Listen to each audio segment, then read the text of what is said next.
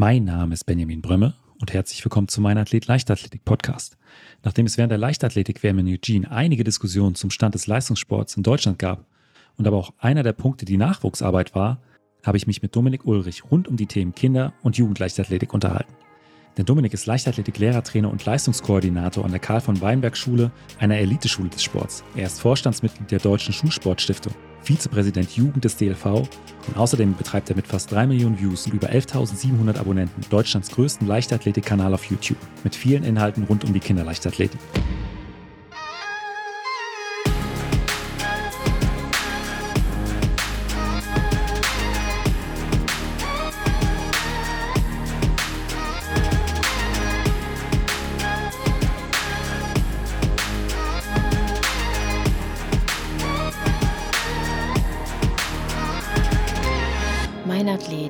Leichtathletik-Podcast aus Frankfurt am Main. Dann, ja, herzlich willkommen, Dominik. Hallo, Benjamin.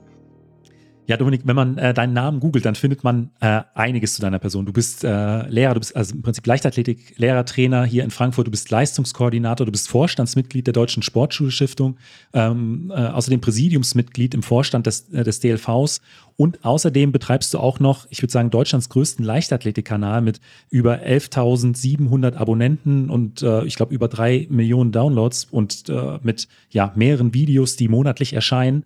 Und ähm, da ist meine erste Frage, wie bekommst du das alles unter einen Hut? Hm. Ja, ähm, es klingt erstmal, ja, es ist viel, das stimmt schon, aber ähm, die, die äh, Dinge, die ich da tue in den verschiedenen Rollen, haben alle natürlich mit Sport was zu tun. Würde gern nochmal quasi ähm, eine Ergänzung machen oder eine, eine Korrektur. Ich bin im Präsidiumsmitglied im Deutschen Leichtathletikverband, aber nicht im Vorstand, weil der DLV hat sich ja auch neu aufgestellt. Es gibt also einen hauptamtlichen Vorstand und ich bin im Präsidium des DLV. Und äh, die Dinge, die ich da tue, eben in der Deutschen Schulsportstiftung im Vorstand oder im DLV oder eben auch als Leistungssportkoordinator, Lehrertrainer, das hat ja alles mit Sport und vor allem sehr viel mit Leichtathletik zu tun. Das heißt also, diese Synergieeffekte, diese großen Überschneidungen in den Bereichen, von denen profitieren ja viele drumherum, so wie ich natürlich selbst auch. Und ähm, was mich da antreibt, ist vor allem sowas wie eine ganz große Gestaltungsfreude. Ähm, Überzeugung, die ich habe, äh, diesen Wertepool, der im Sport eben steckt, äh, den, den, diesen, diesen Pool oder auch diesen den Sport selbst zeitgemäß und attraktiv weiterzuentwickeln, vor allem auch altersgemäß weiterzuentwickeln. Und in diesen verschiedenen Rollen ist das eben alles auch möglich, dass ich diese Gestaltungsfreude auch ein Stück weit ausleben kann. Du hast da den Wertepool angesprochen. Was sind denn so Werte, die für dich äh, den Sport so äh, herausheben? Naja, äh, wir beide kommen aus dem Leistungssport und das Erste, was uns einfällt, ist, wenn man da keine Zielorientierung hat, ja, wenn man da sowas wie Respekt und Fairness gegenüber Gegnern, äh, das Miteinander nicht kann, ähm, wenn man da nicht diszipliniert ist. Äh, man braucht ein sehr gutes Zeitmanagement. Ich habe jetzt das nur angedeutet, das zeigt eigentlich, dass der Leistungssport, und das können wir genauso auf den Sport natürlich übertragen, eine ganze Menge an Werten vermittelt. Ja, da kommen wir bestimmt später auch nochmal drauf, äh, wie man die vermittelt und wer das so machen kann. Und ähm, so gesehen ähm, bietet der Sport eigentlich eine, eine riesige Chance, ja, äh, dass man diese Werte eben in der Entwicklung von Kindern und Jugendlichen natürlich auch vermitteln kann. Ja, also im Prinzip äh, ist das eine wichtige Verantwortung, die wir auch mit, mit, dem Sport, alle im Sport auch, äh, was wir der Gesellschaft zur Verfügung stellen auch. Ich sag mal, so eine Erkenntnis, die ergibt sich ja nicht äh, erst nach, nicht nach ein, zwei Jahren. Das hört sich für mich äh, so an, als ob du schon sehr, sehr lange mit dem Sport verbunden bist. Du hast auch gesagt, du warst, kommst aus dem Leistungssport. Ähm, wo hattest du denn die ersten Kontaktpunkte zum, zum Sport oder auch insbesondere zur Leichtathletik? Äh, interessant, also ich bin schon, ich sage jetzt mal in der Grundschule äh, aufgefallen, dadurch, dass ich sehr gerne und viel gelaufen bin und äh, in der Klasse als Klassenschnellster immer bezeichnet wurde. Und da war ich noch damals noch in einem Turnverein, habe noch geturnt, das war meine erste Sportart. Dann später bin ich zum Handball gekommen. Handball ist ja übrigens nichts anderes wie angewandte Leichtathletik. Da wird auch nur Laufen, Springen und Werfen gemacht. Und ähm, über die Leichtathletik, also zur Leichtathletik bin ich eigentlich erst gekommen durch die Schule. Ja, ähm, habe damals in der Schule einen Schulrekord gehalten im Weitsprung, das weiß ich noch. Ohne Spikes bin ich damals 6,69 Meter gesprungen. Und dann bin ich bei Jugendtrainiert für Olympia eingeladen worden. Äh, das erste Mal dann auch so einen Wettkampf gemacht. Und im Prinzip kann man sagen, mit der Abiturprüfung, wo ich Leichtathletik gemacht habe, bin ich dann erst in einen Leichtathletikverein gekommen, weil ich gemerkt habe, da scheine ich wohl sowas wie Begabung, Eignung oder vielleicht sogar ein Talent zu haben. Und so bin ich praktisch erst nach dem Abitur zur Leichtathletik als echter Quereinsteiger gekommen, also über den Umweg Turnen, Handball und dann eben zur Leichtathletik. Und äh, gab es dann irgendwann auch noch ein, äh, darüber hinaus einen Schlüsselmoment, nachdem du gesagt hast, okay, ich ähm, beende jetzt erstmal meine Handballkarriere äh, und konzentriere mich voll und ganz auf die Leichtathletik oder lief das äh, lange oder die ganze Zeit parallel? Das lief parallel. Ähm, und ähm, da war auch einfach auch das Herzblut beim Handball. Also ich bin begeisterter Handballspieler gewesen und auch wenn ich jetzt noch könnte, zeitlich würde ich es wahrscheinlich auch immer noch gerne machen, weil das Schöne ist, man kann Handball spielen.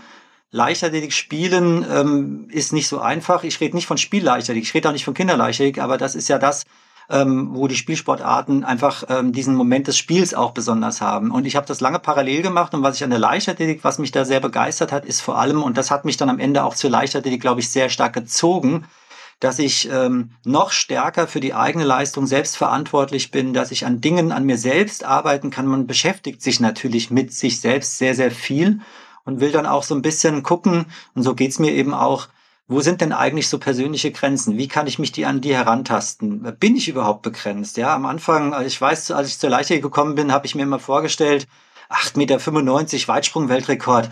Eigentlich ist das gar nicht so viel weiter, wie ich damals gesprungen bin. Ja, das war, ja, ich bin damals 7,14 Meter gesprungen, später dann, das ist ja nicht so viel weiter. Ja, so gefühlt hätte ich gedacht, bei jedem Versuch, eigentlich ist es nicht so viel weiter. Und, und das ist das Schöne, finde ich, in der Leichtathletik, dass man sich solche Maßstäbe selber setzen kann und daran arbeitet. Und irgendwann mal, klar, ähm, hat man den magischen Moment, wo man vielleicht den persönlichen Rekord auch geschafft hat. Das ist schon was Faszinierendes. Ja, dieses, ich sag mal, eigenverantwortliche. Ich komme ja aus dem Fußball. Ich habe gern, spiele auch heute noch gerne Fußball, aber ähm, im Team, wenn die Motivation unter den Mitspielern nicht die größte ist, gerade wenn es ins Training geht, ähm, hat man dann als äh, auch als Einzelspieler jetzt nicht die besonderen Einfl Einflussmöglichkeiten im, im Spiel oder ja in der, in, in der Gestaltung. Und ähm, das ist halt der Riesenunterschied äh, zum, zum Einzelsport, zu der Leichtathletik. Und das ist auch das, was mich so fasziniert hat. Also, das ist, ich habe gemerkt, okay, ich bin dafür verantwortlich, ob ich jetzt äh, ein gutes Ergebnis abliefere oder nicht, äh, aufgrund äh, vorrangig meiner Trainingsleistung. Und äh, dieses Ergebnis, das ist auch äh, messbar. Mhm. Das ist objektiv und ist auch nicht abhängig von einer, einer Schiedsrichterbewertung oder einer Wertung von Bewertung von einer Jury oder etwas ähnlichem, sondern man hat das schwarz auf weiß, im 100-Meter-Sprint äh, ist es durch eine Lichtschranke äh, ähm, bis auf die Tausendstel genau und das waren eben auch so Punkte, die ich von Anfang an so reizvoll fand. Mhm. Ja, wobei, das ist ja sicherlich auch ein Bestandteil äh, und das steckt natürlich sehr intensiv in der Leichtathletik, dass man sich miteinander misst. Das kann man das aufs Hundertstel oder auf den äh, Zentimeter, wenn man, wenn man das so sieht, äh, und das ist das Objektive, aber natürlich macht auch der Moment der Gegner sich durchsetzen können gegenüber anderen. Das sind ja genau die Momente, wo man sagt, ähm, man will sich ähm, gegenüber anderen da durchsetzen, man will vorne sein. Und das ist ja das Spannende, dass die Leichtathletik eben mehrere Ebenen bietet. Einmal dieses Messbare, aber auch das sich gegen jemand, gegenüber jemand anderen durchsetzen. Und da ist es sogar egal, ob ich auf der Kreisklasse unterwegs bin oder ob ich irgendwo auf Bundesebene unterwegs bin. Ja. Am Ende im Wettkampf ist das äh, dieser Spannungsmoment für alle die gleichen. Ja, ja absolut. Ähm, aber ähm, wann hast du dich oder wie kam es dann dazu, dass du gesagt hast, okay, ich möchte nicht nur Athlet sein, sondern auch, auch Trainer? Ähm, wie hat sich das ergeben, dass du dann äh, auch äh, diesen Weg dann noch genommen mhm. hast? Ich habe ähm, in dem Moment, wo ich mich entschieden habe, äh, ein Studium ähm, anzufangen, ich habe selber immer lange, lange geglaubt, ich werde mal Künstler. Ich wollte ein Kunststudium machen und habe aber im letzten Moment nach dem Abitur festgestellt, über meinen Zivildienst, äh, wo ich dann erste Erfahrungen hatte, ähm, da in der Zeit in dem Verein, wo ich dann auch eine Zeit lang als Trainer, Assistent bei mir im Verein so ein bisschen was gemacht habe und im Sportstudium, ich habe mich ja dann für ein Sportstudium, Lehramt an Gymnasien, Sport und Geografie entschieden und dann dort auch von der sportwissenschaftlichen Seite immer mehr mitbekommen, dass äh, in dieser Bereich dieser Trainertätigkeit hat dann äh, so ein bisschen ja einfach immer mehr zugenommen, ohne dass ich jetzt die Entscheidung getroffen habe, jetzt werde ich Trainer oder so. Aber das hat mich schon begeistert. Also diese Momente, wenn man mit, mit damals waren es Jugendliche, mit denen ich angefangen hatte, ähm, ja, einfach zu merken, äh, einmal die, die eigene Sichtweise, die eigene Erfahrung, ähm, da so einen Moment weiterzugeben, zu festzustellen, da entwickelt sich jemand. Und ich weiß, ich habe eine Zeit lang lange an meiner eigenen Leichtathletik-Karriere gearbeitet und gleichzeitig an der Leichtathletik-Karriere anderer, nämlich als Trainer. Und ähm, es war klar, dass das irgendwann mal sich ablösen wird, wobei ich heute natürlich immer noch selber auch Sport mache, aber dann auch festzustellen, dass man über das Studium, über dann die erste Berufstätigkeit als Lehrer dann sogar eine große Chance hatte, da kommen wir sicherlich auch gleich drauf, sogar in Frankfurt an der Eliteschule des Sports als Lehrer, Trainer tätig zu sein, nämlich praktisch das, was mich wirklich begeistert. Also das Hobby als Trainer sogar zum Beruf machen zu können. Und da war dann klar, in dem Bereich äh, fühle ich mich so dermaßen wohl, da kann ich mit Leidenschaft äh, und mit, mit Feuer reingehen. Und äh, so geht's mir einfach, dass ich bis heute unglaublich glücklich und zufrieden bin, dass ich meine Leidenschaft in einem Beruf ausleben kann. Ja. Du hast auch gerade die Eliteschule des Sports hier in Frankfurt angesprochen. Äh, dort bist du als Lehrer tätig. Ähm, wie kann ich mir das genau vorstellen? Also was sind so die Voraussetzungen, um dort als Schülerin, als Schüler angenommen zu werden? Und wie sieht dann da so der Alltag aus? Mhm. Ja, also das muss man ja jetzt so sehen, Elite-Schule des Sports ist ja ein Verbundsystem, Olympiastützpunkt, Internat und eine Schule. Und man könnte jetzt denken, dass es da Rahmenvorgaben gibt, äh, wer da überhaupt aufgenommen wird oder nicht. Aber natürlich sind wir als Schule selber verantwortlich. Wen halten wir für förderungswürdig, äh, talentiert, begabt oder geeignet? Umso jünger, umso schwieriger ist das natürlich auch einzuschätzen. Und äh, wir haben jetzt in den letzten Jahren einen sehr aufwendigen, eine aufwendige Entwicklung auch äh, gehabt, äh, weil wir uns dem Thema Talent sehr intensiv und eben von der professionellen Seite genähert haben. Ich habe selbst in Hessen ähm, zwei große Kongresse organisiert mit allen Landestrainern aller Sportarten, mit allen Lehrertrainern aller Sportarten. Und äh, mir war es wichtig, dass man in diesem Zusammenhang mal sich austauscht, sportartübergreifend, woran machen wir Talent fest und ähm, wie kann man das erkennen, ähm, was sind sportartspezifische Dinge, äh, an denen wir es festmachen. Und es sind fünf Bereiche, die erfüllt werden müssen. Das sind also Talentkriterien. Das ist einmal ähm, die Leistung an sich selbst, das ist vor der Pubertät aber das, was wenig Aussagekraft hat. Also, dass wir beim Weitsprung beispielsweise eine bestimmte Weite messen, das ist ein Hinweis, äh, ob jemand talentiert ist. Wir können körperbauliche Merkmale äh, beobachten wir. Das ist gerade jetzt bei Jüngeren, das bewerben sich ja eben auch schon Viertklässler bei uns, da gucken wir dann, wie sind die gebaut und wir gucken uns Eltern an und das ist ein wichtiger Hinweis. Übrigens ist das eine, ähm, ein Talentkriterium, was die höchste Prognosewahrscheinlichkeit auch hat zum Thema Talent. Persönlichkeit ist ein wichtiger Punkt. Äh, das kriegt man ähm, ganz stark mit, äh, wenn man mit den Kindern auch eine längere Zeit arbeitet. Ähm, auch Entfaltungsmöglichkeiten ist ein Punkt. Also hier geht es um soziale Umfeld. Hier geht es auch um Schulnoten. Also wer schlecht in der Schule ist, kann sich das gar nicht leisten, länger sich in den Leistungssport ähm, ja da auch zu investieren. Und damit ist also auch wichtig, dass man schulisch stabil sein muss, damit man überhaupt sich in einem Leistungssport entwickeln kann. Sonst wird man da bei uns gar nicht so lange gefördert werden können.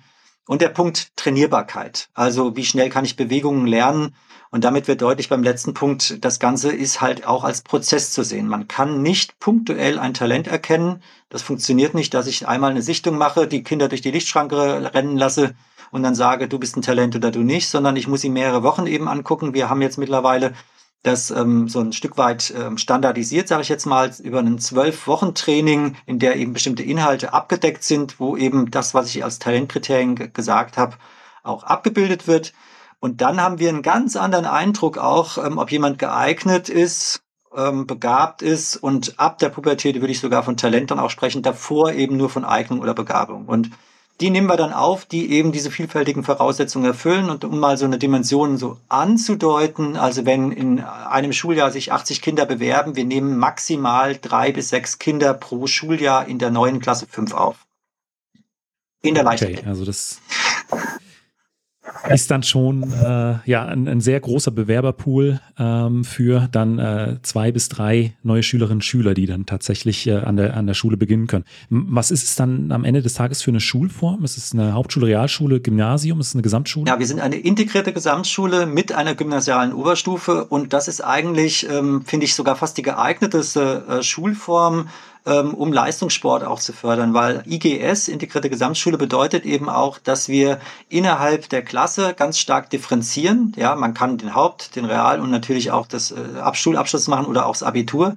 Und ähm, man hat die Möglichkeit, bis zur zehnten Klasse äh, kann dieser Weg sehr individuell gestaltet werden. Bei uns kommt sogar noch was dazu, dass wir einen Teil der Fächer, die wir haben, in einen, ich nenne das jetzt mal ähm, Unterrichtspool, in einen freien Lernpool gesteckt haben und mit diesen Zeiten die Kinder und Jugendlichen sehr eigenständig äh, an Themen, an Wochenplänen arbeiten können, das auch über ein eigenes Zeitmanagement äh, organisieren können. Und das heißt, gerade das, was wichtig ist im Leistungssport, nämlich dieses Individualisierung äh, ist ein wichtiges Stichwort, Das steckt eben bei uns im, im Lernen sogar mit drin. Aufgrund der IGS ähm, steckt das mit drin, dass wir gelernt haben zu differenzieren. Und in der Oberstufe sind wir eigentlich genauso wie jede andere Oberstufe in Deutschland. Ähm, ähm wir haben über das Zentralabitur sind die Aufgaben praktisch die gleichen.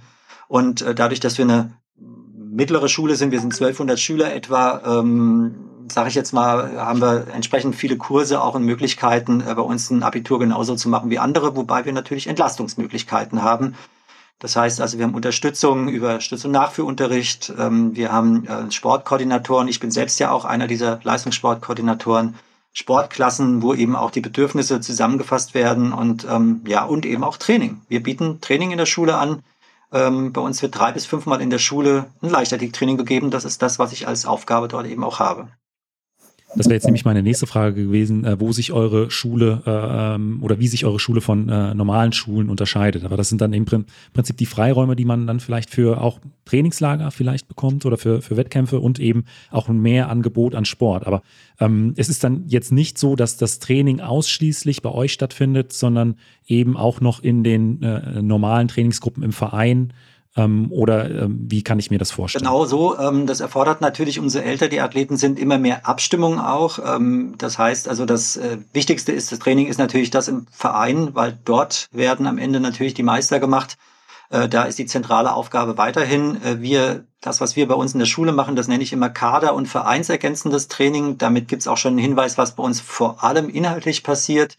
Also, dass wir eigentlich wenig spezifische, zum Beispiel Wettkampfvorbereitungen machen, ähm, sondern dass wir genau die Dinge, die in einem Vereinstraining oder auch einem Kadertraining eher ein bisschen kürzer kommen, die können wir bei uns machen. Dass wir vor allem im Bereich Koordinationstraining, im Bereich allgemeines Krafttraining, wir können solche Dinge machen wie Turnen, Turnausbildung, Spielausbildung, Wasserausbildung, also all die Dinge, die ganz wichtig sind für eine langfristige Leistungsentwicklung, die können bei uns gezielt und geschult angeboten werden. Und äh, man muss eben gucken, das erfordert natürlich immer mehr Abstimmung unter den Partnern und das passiert auch, äh, indem wir also über die Trainingspläne, die verschickt werden, sowie aber auch jetzt gerade für die Athleten, die am Bundesstützpunkt eben auch sind, die in dem Bundeskader sind, haben wir regelmäßiges Monitoring nennen wir das, dass wir die Athleten einzeln besprechen. Man kann sich das wie eine pädagogische Konferenz vorstellen, die alle vier Wochen stattfindet, in denen wir wirklich Entwicklung von Athleten abstimmen mit Bundes- und Landestrainern und uns als Lehrertrainern und ähm, so gesehen ähm, ist die Abstimmung zwar sehr aufwendig, aber sie lohnt sich, äh, weil wir da natürlich die Karriereverläufe sehr eng begleiten können und das Ganze optimal gestalten können. Ähm, kannst du vielleicht so ein paar Namen nennen von Athletinnen und Athleten, die äh, äh, bei euch auf der Schule waren, so in den vergangenen Jahren? Also wenn ich jetzt so mal nach zurückdenke, zum Beispiel äh, Caro Schäfer war bei uns, Katharina Heinig, jetzt Steinruck äh, war bei uns, ähm, ähm, Ellie und Diana Sujev waren bei uns. Ähm, wenn ich jetzt so die letzten hier jetzt gerade ganz aktuell, bei uns ist in der Oberstufe Marius Kages, der kurzzeitig den deutschen Rekord im Diskuswurf hatte, jetzt bei den U20-Weltmeisterschaften einen Weltmeistertitel geholt hat. Ich durfte dabei sein. Wir waren in Kolumbien dieses Jahr in der, bei der U20-Weltmeisterschaft. Also wir haben äh, Gesa Krause, habe ich jetzt eben schon fast vergessen. Ich könnte jetzt eine ganze Menge an Namen ähm, ähm, aufzählen, ähm, die alle ja das kennengelernt haben, was ich eben beschrieben habe, also dieses Ergänzende und die sehr dankbar waren, dass bei uns eben auch bestimmte Umfänge mit uns gemacht werden können und damit auch, und das ist wichtig im Leistungssport, auch sowas wie eine Belastungsverträglichkeit aufgebaut werden kann. Und das kann ich eben, indem ich zum Beispiel zweimal am Tag trainiere. Dadurch kann ich äh, sogar Entlastungen schaffen. Ich muss nicht alles in eine Einheit am Nachmittag oder Abend stecken. Ich kann Dinge aufteilen, habe dadurch Regeneration. Aber das beschreibt es natürlich auch schon, wo das Problem ist oder was, wo wir immer sehr sensibel und auch aufmerksam sein müssen. Das ganze Leben dreht sich natürlich für Sportler bei uns immer wieder nur um Schule und Sport. Ähm, das ist ja die Entscheidung, die die Leistungssportler oder die Nachwuchsleistungssportler eben auch treffen. Und da muss man natürlich sehr aufmerksam sein äh, und an denen dran sein, damit äh, da auch kein Burnout ein frühzeitiger passiert. Ja. Und ähm, wie gesagt, deswegen diese enge Abstimmung unter den Partnern auch. Das ist tatsächlich ab und zu schon mal ein Thema. Das gibt es, äh, weil auch die eigenen Ansprüche, die bei Sportlern ja naturgemäß sehr hoch sind. Jeder will das Beste erreichen, er will das Beste im Schulischen, er will das Beste im Sportlichen und das geht eben nur begrenzt. Das ist eben, wir nennen das immer ein Spagat, ja, zwischen Schule und Leistungssport. Und ähm, man muss, ähm, äh, wenn man in dem System als Sportler unterwegs ist, wissen, wo sind Grenzen, wie kann ich da auch ökonomisch durch. Das hat in der Tat zur Folge, dass ähm, ähm, man eben auch überlegen muss, Muss es wirklich die Eins in einem Fach sein oder kann man auch mit einer Zwei oder auch mit einer Zwei minus zufrieden sein? Selbst eine Drei wäre noch in Ordnung. Äh, uns ist wichtig, dass es ein ordentlicher, guter Schulabschluss ist, der möglichst beste, das ist klar, das ist das Wichtigste. Und äh, manchmal kann man im Sport keine Kompromisse eingehen, aber natürlich tun wir das doch, weil uns ja die gesamte Entwicklung des Sportlers wichtig ist. Es nützt nichts, äh, wenn jemand jetzt hier zum Beispiel Weltmeister in einer Sportart geworden ist, aber später keinen Beruf mehr erlernen kann. Und damit wird klar, die meisten werden ja in der Leichtathletik oder im Sport kein Geld damit verdienen. Und das ist das, was wir auch in den Elterngesprächen bei der Aufnahme immer erklären. Und deswegen ist so wichtig, wenn wir von dualer Karriere sprechen, dass beide Karrieren möglichst optimal abgestimmt untereinander, miteinander entwickelt werden. Und das ist eben die Aufgabe eines Lehrertrainers von mir, das eben hinzubekommen mit den Athleten vor allem. Die müssen das meiste machen. Wir sind eigentlich nur flankierend. Ja, wir haben uns jetzt ein Stück weit über den ja, Schulalltag von Leistungssportlern und Leistungssportlern unterhalten. Man sieht man auch wieder, wie komplex dieses ganze Thema, auch Nachwuchsförderung ist. Wir haben uns auch im Vorfeld der äh, Sendung schon ein bisschen überhalten und da hast du auch äh, etwas über die Erfolgsformel äh, 4b erzählt. Ähm, möchtest du da vielleicht mal so ein bisschen drauf eingehen? Ja, ich nehme jetzt mal kurz die Rolle ein des Vizepräsident Jugend im DLV oder aber auch äh, zum Beispiel in der Rolle äh, als Vorstandsmitglied in der Deutschen Schulsportstiftung. Wenn man überlegt, ähm, ja, was ich habe von dem, vorhin von dem Wertepool gesprochen, ähm, dann stecken da riesige Chancen drin. Also wir sind uns hoffentlich einig, dass Sport eben nicht nur möglichst weit springen bedeutet, sondern da stecken eben auch weitere Dinge. Und ich sage immer, wenn wir sehr erfolgreich diese Formel 4b anwenden, dann haben wir eine ganze Möglichkeit oder haben wir tolle Möglichkeiten, den Sport zu entwickeln. Damit ist gemeint, dass äh, ich immer versuche, Kinder zu bewegen, und zu begeistern, um sie damit zu bilden und zu binden. Und bei der Thema Bewegung geht es mir vor allem darum, gerade bei den Zugängen zum Sport, ähm, dass das alters- und entwicklungsgemäß eben passiert. In der Leichtathletik haben wir die Kinderleichtathletik, für die bin ich ja auch in Deutschland, man kann schon mit dem Finger auf mich zeigen, auch mitverantwortlich. Ich habe sie 2009, ähm, diese Arbeitsgruppe mit angeleitet und wir haben das ja bundesweit auch umgesetzt das Begeistern, ähm, hier geht es ja darum, Sport darf und meiner Meinung nach muss das ja auch Spaß machen. Das ist eine wichtige Motivlage. Es geht ja um Bewegungsfreude und Vielfalt auch. Und äh, wenn ich das in das Training oder auch in den Sportunterricht integriere, dann habe ich schon mal ganz wesentliche Dinge geschaffen, die einen Zugang zum Sport eben ähm, darstellen.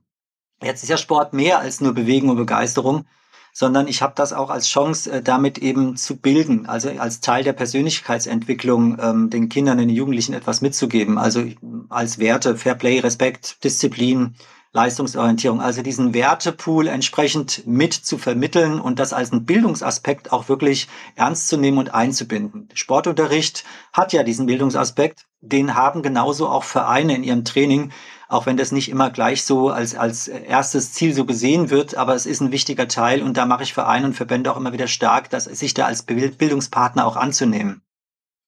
Und uns ist natürlich wichtig, wir beobachten äh, der Sport, es werden immer mehr Kinder und Jugendliche treten aus dem Sport aus. Wir sprechen ja vom Dropout. Das ist ein Phänomen, was in allen Sportarten ja zu beobachten ist. Und die Frage, die sich jeder Verband stellen muss, und jetzt stelle ich mal die Frage als Deutscher Leichtathletikverband, was müssen wir eigentlich tun, um möglichst viele Kinder Zugänge zu schaffen und möglichst viele Jugendliche zu binden, weil sie da eben aussteigen.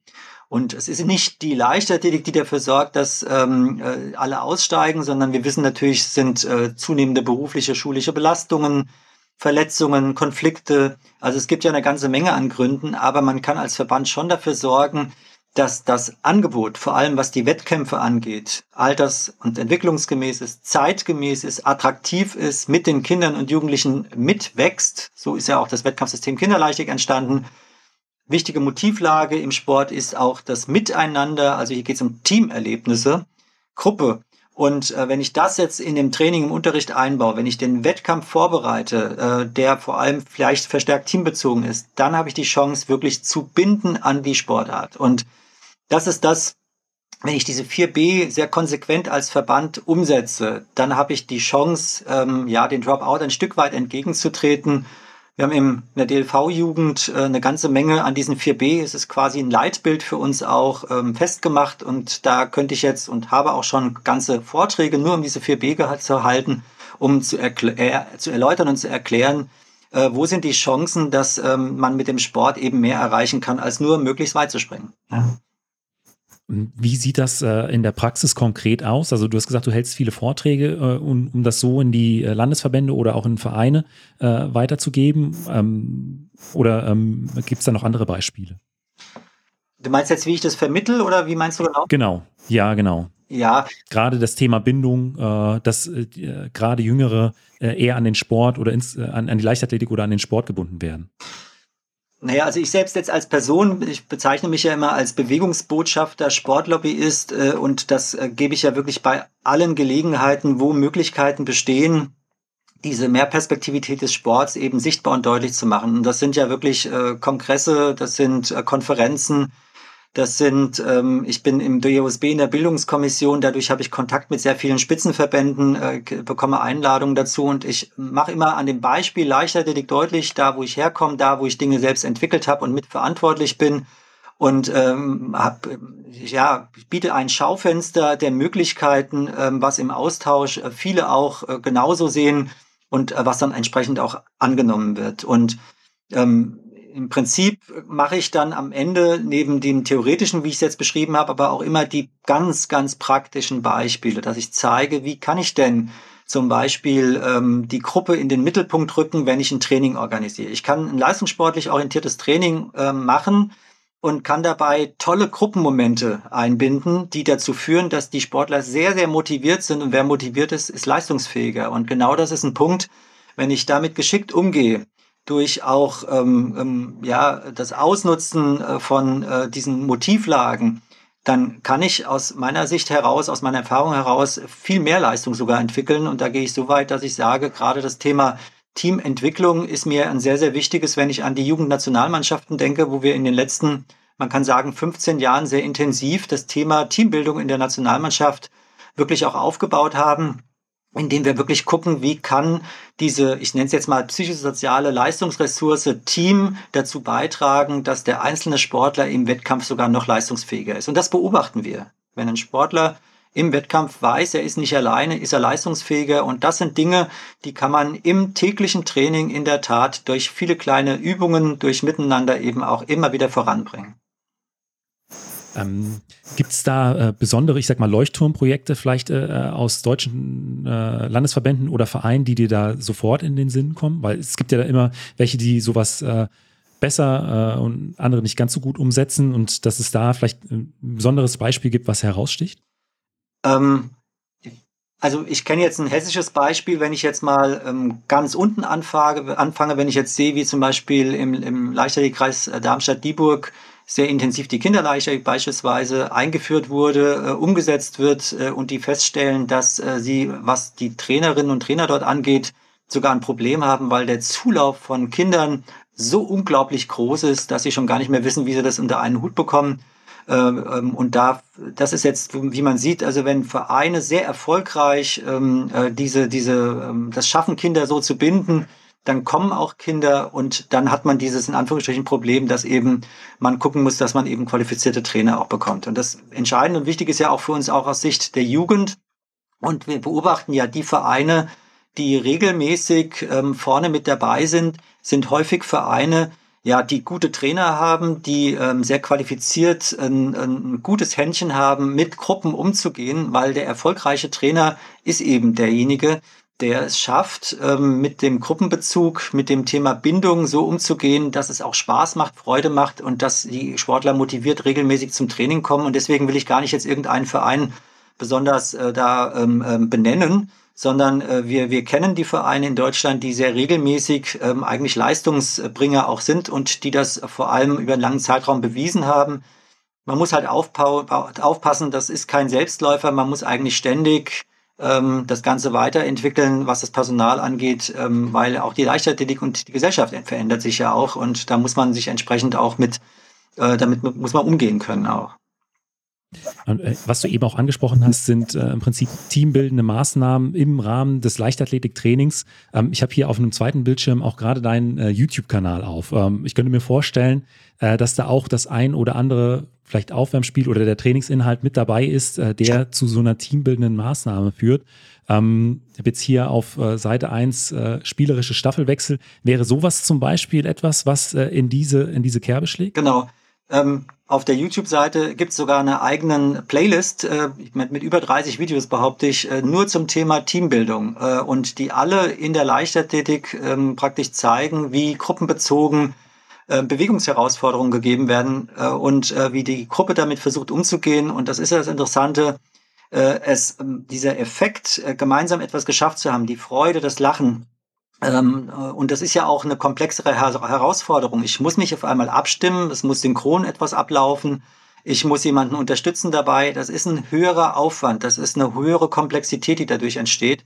Und dadurch entsteht natürlich auch auf der koordinativen, also auf der Steuerungsseite von Bewegungen eine ganze Menge. Und deswegen ähm, sage ich jetzt, das macht total Sinn, es zu nutzen, dass äh, eben auch ganz vieles gruppenbezogen passiert. Und wie gesagt, ähm, ähm, da gibt es eine komplette Playlist nur zu diesem Themenbereich. Äh, ich habe auch eben gesehen, den äh, YouTube-Kanal gibt es seit 2011, also jetzt seit äh, elf Jahren. Ähm, das ist ja noch zu einer Zeit gewesen, da war YouTube noch nicht so verbreitet wie heute. Ähm, wie bist du damals auf die Idee gekommen, sowas ins Leben zu rufen? Das war ein Witz im, im Training bei uns. Äh, wir haben im Training in der Schule ähm, mal so gegickelt. Wir hatten mal irgendeine Übung gemacht und dann haben wir gesagt, ich nehme die mal auf Video auf, damit ihr sie mal selber sehen könnt. Und wir haben uns so kaputt gelacht, äh, wie die Übung dann ausgesehen hat. Und dann war sie aber richtig gut auch. Und dann haben wir gesagt, es wäre ja witzig, wenn wir so eine, wir haben das damals Daily Soap genannt, irgendwie so jeden Tag ein Video und wir haben bestimmt voll die Anhänger dann und haben dann noch gelacht drüber. Und irgendwann mal hatte ich gedacht, eigentlich wäre es gar nicht so schlecht, wenn man aus so einem täglichen Training heraus das mal macht. Und ich habe 2011 noch nicht wirklich, äh, war ich noch nicht wirklich aktiv. Da hatte ich mal den Kanal nur angelegt. Ich glaube, die ersten Videos kamen dann viel später erst. Äh, ähm, ich kann mich erinnern, wir hatten mal eine sehr große internationale Konferenz äh, in Frankfurt äh, mit dem Weltleichtathletikverband. Und da hatte ich eigentlich erst so richtig angefangen, mal Videos ähm, wirklich auch dort regelmäßig zu veröffentlichen und zur Verfügung zu stellen, um einen Einblick in die Elite-Schule des Sports zu geben. Und äh, so ist praktisch aus so einer witzigen Idee heraus ähm, dann etwas entstanden, weil einfach der, der, der, Zuspruch war sehr, sehr groß. Also wir haben ganz positive Rückmeldungen bekommen dazu. Ach, und die Idee ist ja wirklich die. Es kommt aus der Praxis und ist für die Praxis. Äh, habe eben gerade noch äh, Training mit unseren Kleinen gegeben. Da wird das Handy nur draufgehalten. Ähm, das wird dann ähm, geschnitten, bisschen äh, Musik noch drüber gelegt. Ähm, und die Idee ist immer die, das muss ähm, ohne Erklärung möglichst verständlich sein. Also das muss man über Kameraperspektive und über Material und über das, was die Sportler da machen, muss das erkennbar sein. Und das ist auch vielleicht das Geheimnis. Der ähm, Kanal funktioniert dadurch eben auch international. Man braucht keine Übersetzungen. Und das beobachte ich. Äh, es kamen halt einige ähm, ja, Nationalverbände auf mich zu. Ich hatte jetzt mit dem spanischen Leichtathletikverband äh, letztes Jahr eine ganz intensive Zusammenarbeit. Wir haben einen großen internationalen Kongress gemacht äh, und dort wurden diese Videos eingesetzt. Ähm, dort wurde ich dann auf Spanisch übersetzt. Es wurde auf Südamerika gestreamt, also äh, wo ich festgestellt habe, also über den Kanal kriegen wir eine unheimliche ja, ähm, Zuspruch äh, und auch ähm, wir können auf Inhalte aufmerksam machen und es ist eben sehr praxisnah. Das ist keine Zauberei, ähm, sind gute Sportler, das muss man wirklich sagen, die machen das fantastisch. Ähm, und ähm, dann macht es einfach auch Spaß, so Dinge festzuhalten. Und leider ist es so, die, nicht jede Idee ist jetzt so super gut. Ähm, man probiert viel aus, ähm, aber bei einem Video pro Woche, was veröffentlicht wird, ist immer irgendwas dabei, wo ich sage, das lohnt sich. Ähm, viel mehr würde ich gar nicht schaffen, weil es ist natürlich auch ein ziemlich zeitlicher Aufwand äh, dabei, aber einmal pro Woche, glaube ich, funktioniert. Äh, auch während Corona hast du ja. äh, in regelmäßigen Zeitabständen sehr, sehr viele äh, äh Videos gepostet. Und ich glaube, gerade auch in dieser Zeit war das äh, enorm wichtig. Ja, das habe ich festgestellt. Wir haben damals auch speziell für Corona auch Ideen ähm, veröffentlicht, ähm, was man zu Hause im Wohnzimmer machen kann, wie man auf ähm, vor der Garage zu Hause, auf der Straße, wenn sie eine spielberuhigte Straße ist, oder einfach wie man mit Bäumen äh, im Wald, also wir haben einfach Ideen, die ohne eine Vereinsgruppe, ohne eine Sportanlage auch umsetzbar sind. Und das wurde sehr intensiv angenommen und interessant war auch, weil viele Universitäten ja auch ähm, ihre Studenten, ihre Sportstudenten nicht praktisch bewegen konnten. Es kamen einige Universitäten auf mich zu und haben und nutzen diesen YouTube-Kanal, um praktisch Unterrichts- und äh, Trainingsideen Studenten zu vermitteln. Ähm, kommt immer wieder eine Anfrage und das macht uns natürlich gemeinsam sehr, sehr stolz, dass das, was wir da anbieten, auch wirklich genutzt wird. Äh, da hättest du wahrscheinlich am Anfang überhaupt nicht mit gerechnet, dass irgendwann äh, internationale Universitäten oder der spanische Leichtathletikverband da auf dich zukommt. Ja, genau. Aber machst du das komplett allein oder hast du da Unterstützung? Also ich habe einen fantastischen Kollegen, der im Training ähm, sehr aufmerksam mit überlegt, tolle Ideen hat ähm, und äh, da wechseln wir uns aber auch ab, dass wir da immer wieder mal, äh, was die Ideen angeht, äh, machen. Das rein technische äh, ist in der Tat von mir alleine zu erledigen. Das heißt also die Kameraführung, äh, das Schneiden, das Nachvertonen, auch komplette Musik, die bei den Videos drüber gelegt ist, ist von mir selbst, weil ich ähm, irgendwann mal festgestellt habe, dass mit dieser äh, mit fremder Musik nutzen ist ein gefährliches äh, Terrain, wo ich mich ja. nicht drauf begeben möchte. Und dann habe ich angefangen, einfach mal selber Musik zu machen. Ob die Musik gefällt, keine Ahnung, aber die Videos werden angeklickt und ich hoffe, sie stören nicht so sehr die Musik. Vielleicht gefällt sie sogar, ich kann es nicht sagen. Also, also, du hast nicht die Rechte, es gibt ja so äh, lizenzfreie Musik, ah. die man, wo man die Rechte erwerben kann. Du hast äh, du machst die Musik auch selbst, Komplett am, selbst ja, ja. am Computer? Wow. Hut ab. Also ich werde äh, deinen äh, Kanal selbstverständlich äh, in die, in die Show Notes packen. Ähm, und äh, ich glaube aber, dass auch schon sehr, sehr viele meiner Hörerinnen und Hörer äh, deinen äh, dein Kanal kennen. Also es lohnt sich immer wieder da reinzuschauen, ähm, gerade auch wenn man mit äh, äh, Kindern und Jugendlichen trainiert. Ähm, Dominik, dann kommen wir jetzt zu den fünf obligatorischen Fragen, die ich äh, jedem meiner Gäste stelle.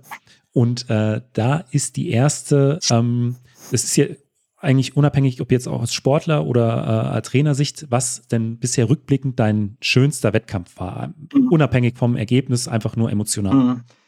Also für mich sehr emotional war ähm, meine Hallenweltmeisterschaft, ich glaube, sie war 2004, äh, wo ich drei Medaillen geholt habe. Ich habe damals mit der Staffel Goldmedaille über 200 Meter ähm, Silber und dann ähm, 60 Meter noch die Bronzemedaille geholt. Das war ein ganz toller Moment. Ähm, eigentlich so das Gefühl, so, jetzt ist ein Punkt erreicht, äh, an dem ich lange, lange gearbeitet hatte. Damals habe ich dann auch, weil dieser Punkt erreicht war, dann sogar mit Leichtathletik eine kurzzeitig aufgehört, weil dann irgendwie was erreicht war. Und aus Trainersicht kann ich mich erinnern, etwas, äh, was ähm, ein ganz schwieriger Wettkampf war, aber auch ein sehr erfolgreicher am Ende, war, das klingt jetzt wirklich verrückt, ein Jugendtrainiert für Olympia-Wettkampf, Bundesfinale in Berlin, ein Mädchenteam, weiß gar nicht genau, 2015 war es, glaube ich, bin mir nicht sicher, ähm, wo wir ähm, durch eine Staffel, die nicht ins Ziel gekommen ist, äh, wir waren auf Platz zwei liegen, glaube ich, ähm, dann das Befürchtung hatten, oh je, wir rutschen jetzt weiter zurück. Und dann hat die zweite Staffel, die gelaufen ist, äh, noch ein ordentliches Staffelergebnis geholt. Und dann haben wir gewartet auf das Endergebnis und dann haben wir damals gewonnen. Also da kriege ich jetzt noch Tränen. Das war ein, ein so magischer Moment, äh, dieses äh, dieses äh, Durchhalten, dieses Nicht-Wissen schafft man's. Äh, und das ist etwas, das waren gestandene Mädels dabei, die international mit mir auch schon unterwegs waren, mit dem DLV. Aber dieser Moment ist einer, wo ich sage, also das war wirklich schön. Ich glaube auch, dass es den Sportlerinnen so ging, dass sie sich da ihr Leben lang dran erinnern werden. Ja, ich glaube, das sind auch so Momente, die den Sport ausmachen. Erst so eine schwierige Situation, äh, eine, eine, Staffel kommt nicht ins, äh, ins Ziel und dann äh, die zweite Staffel ähm, kann es vielleicht noch herausreißen mit einer anderen Leistung und dann, was Minuten, äh, die man dann vielleicht noch mal bangt. Ich glaube, diese Spannungsmomente sind äh, ja dann auch wirklich äh, sehr, sehr besonders. Mhm. Ähm, aber auf der anderen Seite, was war vielleicht ein besonders schwieriger Wettkampf? Ich kann mich an einen Wettkampf erinnern, einen Fünfkampf, ähm, wo ich beim Diskuswurf dreimal ungültig hatte.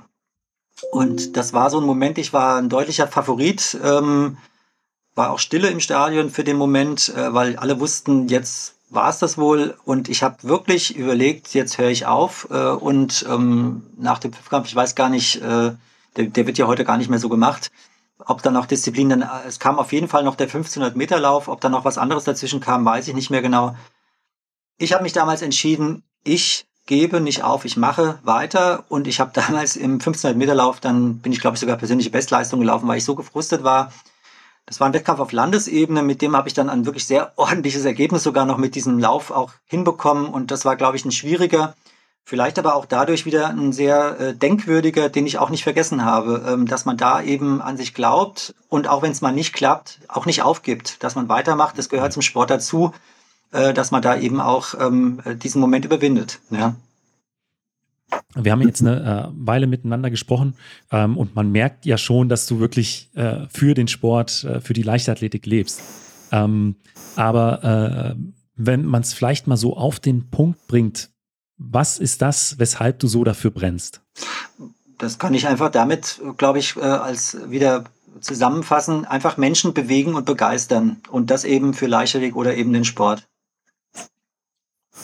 Gibt es denn bei äh, den vielen wirklich schönen Aufgaben vielleicht auch Sachen, die äh, so im Alltag, äh, äh bei den Alltagsverpflichtungen äh, vielleicht so ein bisschen nerven? Oder wo du sagst, okay, das, wenn es ginge, würde ich es aus meinem beruflichen Alltag streichen? Ja, ich kann es gerne ergänzen. Also für mich ist nervig, ich nenne es jetzt mal Bewegungslosigkeit anderer, die mir nicht verständlich sind. Also ähm, weil ich einer bin, ein Mensch, ich halte mich für sehr positiv nach vorne schauen, sehr optimistisch, sehr konstruktiv. Ich will voran, voran, voran. Ich bin sicherlich manchmal auch ungeduldig, aber schlimm ist für mich, wenn ähm, Bewegungslosigkeit äh, aus eben mir nicht verständlichen Gründen äh, erkennbar ist, ähm, wenn keine Bereitschaft da ist, wenn das eben nicht konstruktiv ist. Und das gilt völlig egal, ob das im Berufsleben oder im ehrenamtlichen Leben ist. Äh, da fällt es mir ganz schwer. Das nervt mich auch so ein bisschen. Ähm, ja, weil ich eben, ich habe es ja schon gesagt, ich mich und andere bewegen möchte, ist Bewegungslosigkeit für mich etwas, was, ich, was mich nervt. Also und Bewegungslosigkeit gar nicht auf die, äh, auf die körperliche Bewegung bezogen, sondern auch genau. äh, vielleicht Denkweisen, äh, Muster, Ganz die genau. immer wieder äh, weil es schon 20 Jahre so gemacht wurde, äh, auch weiterhin so gemacht werden ja, soll. Genau. Ähm, dann kommen wir jetzt schon zur letzten Frage und die ist immer, äh, was würdest du jüngeren Athletinnen, Athleten oder vielleicht auch deinem jüngeren Ich mit auf den Weg geben wollen? Mm, ich glaube, wichtig ist das, was man tut. Ähm, mach das, was deine Leidenschaft ist. Das wird, Leidenschaft ist. Das wird sich auch durchsetzen. Was einem wirklich wichtig ist, das macht man auch. Und ähm, man muss aber aufpassen, und das ist das, was ich meinem jüngeren Ich auch sicherlich mitgeben würde, aufzupassen auf sich selbst, sowie aber auch auf die eigene Familie. Ähm, ich musste das lernen, muss es auch immer wieder äh, lernen, darauf zu achten. Ich krieg's schon besser hin. Aber ähm, die Vielfalt meiner Aufgaben und Verantwortungsbereiche zeigt sicherlich, äh, dass das eine große Gratwanderung ist. Ähm, solange es so gut und erfolgreich klappt, wie ich es im Moment selbst empfinde, glaube ich, ich bin da noch äh, auf der richtigen Seite und hoffe immer auf Menschen, die mir Hinweise geben, wenn ich da eben nicht mehr bin. Ähm, ja, und das wäre so der entscheidendste Tipp, den Leidenschaften nachzugehen, aber auf sich selbst und andere auch zu achten in dem Ganzen. Und dann kann man es auch lange durchhalten. Ich glaube, deswegen mache ich das auch schon so lange. Bin ja schon sehr lange als äh, Trainer, als Funktionär ähm, im, im Sport unterwegs. Und das geht eben auch nur, wenn man das macht, weil man es liebt. Ja, und das ist, glaube ich, das Wichtigste, ja, das zu tun. Dominik, vielen Dank für deine Zeit. Ja, ich danke für die Einladung, für das tolle Gespräch. Also, bis bald. Falls dir die Folge gefallen hat, gib mir doch einfach eine Bewertung bei Spotify oder Apple Podcast. Außerdem freue ich mich sehr über dein Feedback per E-Mail oder auch auf Instagram. Vielen Dank und bis zum nächsten Mal.